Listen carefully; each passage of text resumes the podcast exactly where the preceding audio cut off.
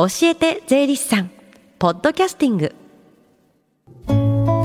時刻は11時24分です。FM 横浜ラブリーで近藤沙耶香がお送りしています。この時間は教えて税理士さん。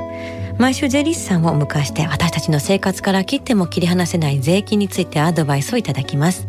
担当は東京地方税理士会川崎西支部岡野直澄さんです。よろしくお願いします。よろしくお願いします。さあ岡野さん今日はどんなお話でしょうか？はいえー、今日も所得税のお話で控除に関するお話をします、うん、控除を知ってると所得税が安くなりますからリスナーの皆さんも興味あると思うんですよね。控除は知ってるか知らないかで大きな差が出ますからね。あそうですね。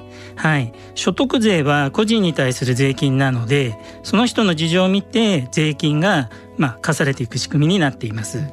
例えば家族を養っていると生活にお金がかさむから控除を認めてその分の税金の負担を減らすという仕組みなんですね。扶養控除ですよね。あおっしゃる通りです、うん、他にも医療費がかさんだとか社会保険料支払ってるなどの事情によってですね控除が認められてるんですね。医療費控除とか社会保険料控除みたいなことですよね、うん、そうですね、うん、はい。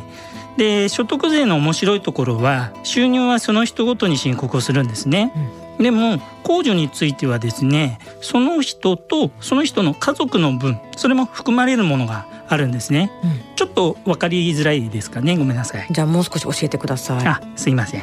はい。じゃあ例えばなんですけどまず私と妻それぞれですね別で働いてるんですけれども、うん、で私の収入と妻のですね収入があるんですけれども、はい、夫婦でもそれぞれですね個人ごとに申告をします、はい。うん、これをですね個人単位課税っていうふうに言っていきます。夫婦は稼ぎを合算しないんですね。あその通りなんです、うん、ここよく質問が多いところなんですね、夫婦の収入はまず合算はしません、であの各人ごとにですね収入に対して各々申告するよっていうところがですねポイントの一つなんですね。うん、で例えばですね子供が病気になって妻が病院に連れてったとします。でその時、まあ、妻は医療費をお支払いするんですけれども、はい、そうするとですね妻が支払った医療費っていうのは妻の申告でまあ、控除できるという形になります。なるほど。子供の医療費でも奥様の申告から控除できるんですね。あその通りです、うんうん、この場合私は子供の医療費払ってないですから、うん、私は自分の申告からはですね控除することはできないんですね。で払った人が控除を受けられるんですね。あそうです。その通りです、うん、でも例えばなんですけど私の母ちょっとあの 遠いあの北海道でですね一人で暮らしてるんですけど、はい、あの病気になって例えば妻がですねね飛行機に乗って病院に行ってくれたとしましょう。でその場合の医療費っていうのはですねあの医療費控除妻の医療費控除にはできないんですね。子供の場合はいいけども義理のお母さんの場合はダメっていうこの違いは何なんですか？はいこの場合、うん、あの子供と母の違いはですね、うん、生計をいつにしているかどうかということなんですね。うんうん、ちょっと難しい言葉なんですが生計をいつにするっていうのは生活の単位ってお考えいただけるといいかなと思います。はい、つまり妻と私と子供で一つの単位、うん、で母は母で一つの、まあ、単位と、うん、うん、生活の単位って、まあ、いわゆるお財布がですね、ひとまとまりでしょっていう考え方なんですね。はい。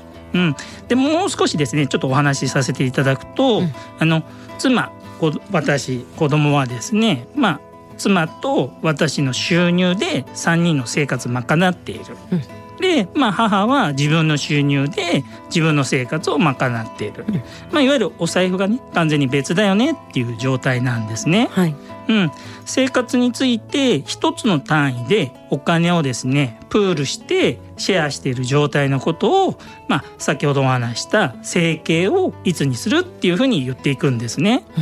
じゃあ一緒に住んでるかどうかってことじゃなくてあくまで生活を見るってことなんですね。そうなんです、うん、はい。逆にですね母が例えば無収入で、うん、私が毎月せっせと母に仕送りして、うん、で生活の面倒を見てるとかっていうことでしたら、はい、母の生活は私のあの、まあ、仕送りによって成り立っているわけですので、はい、まあ、離れて暮らしてても一つの生活の単位って考えるんですね、そうするとつまり私と母は生計をいつにするっていうことになっていくということになります。なるほど。じゃこの場合岡野さんがお母さんの医療費を支払ったら岡野さんの申告で控除してよくなるんですか？あおっしゃる通りですね。はい先ほどお話した形ですね、うんうん、はいまあ、医療費控除のほかにもですね社会保険料なども生計をいつにする範囲で支出した場合控除の対象になっていきます。うん、じゃそうすると子どもが学生だから国民年金を代わりに払っておこうという場合も控除していいってことですね。あはい、その場合はお支払いした人がですね、うん、その人の申告でその払った分社会保険料控除として引くことができますという形ですね。なるほど、これはよくありそうですよね。あ、そうですね。はい。所得税はあの個人ごとに収入を計算して申告をするんですね。うん、はい。夫婦でも収入は合算しない。という形になってます、うん、でも控除はですね生計をいつにする範囲の支出のうち控除の対象になるものがあるよっていうところをですねご理解していただけると嬉しいですねはいさあそしてここでお知らせです。先日そしてね今日も朝番組でお伝えしましたが今年も親子で学ぶ税の教室オンライン編の開催が決定して今参加者の募集を行っています。イベントは7月30日今月の30日日曜日午後1時からです。藤田君と私参加します。詳しくは FM 横浜のホームページをご覧ください。今週の日曜日までが締め切りとなっております。そして最後に聞き逃したもう一度聞きたいという方このコーナーはポッドキャストでもお聞きいただけます。FM 横浜のポッドキャストポータルサイトをチェックしてください。番組の SNS にもリンクを貼っておきます。この時間は税金について学ぶ教えて税理士さん。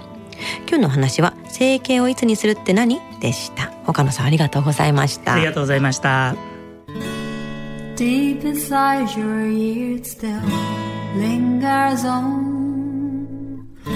fading sound of footsteps so clear to hear whenever I find you with empty beer bottles in your hand.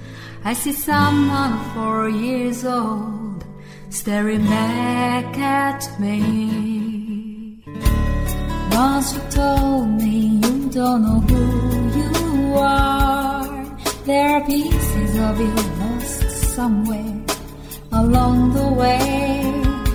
You've been searching hopelessly in a wrong place. Cause they have always been with you from the very start. So many years you haven't been yourself.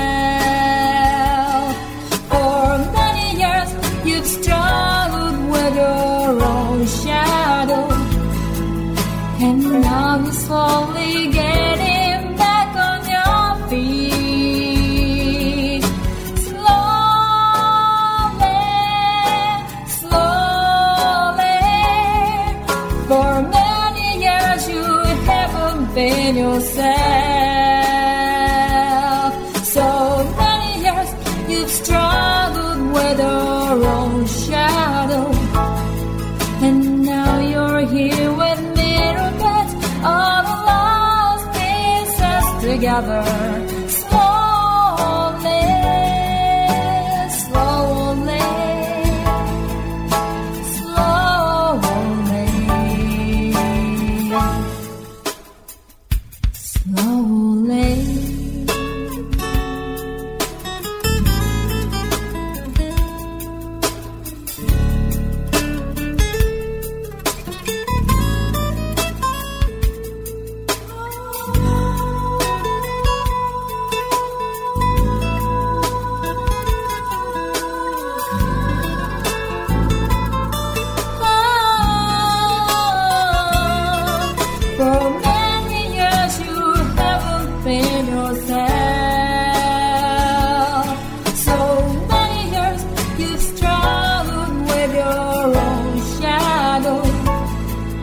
And now you're slowly getting.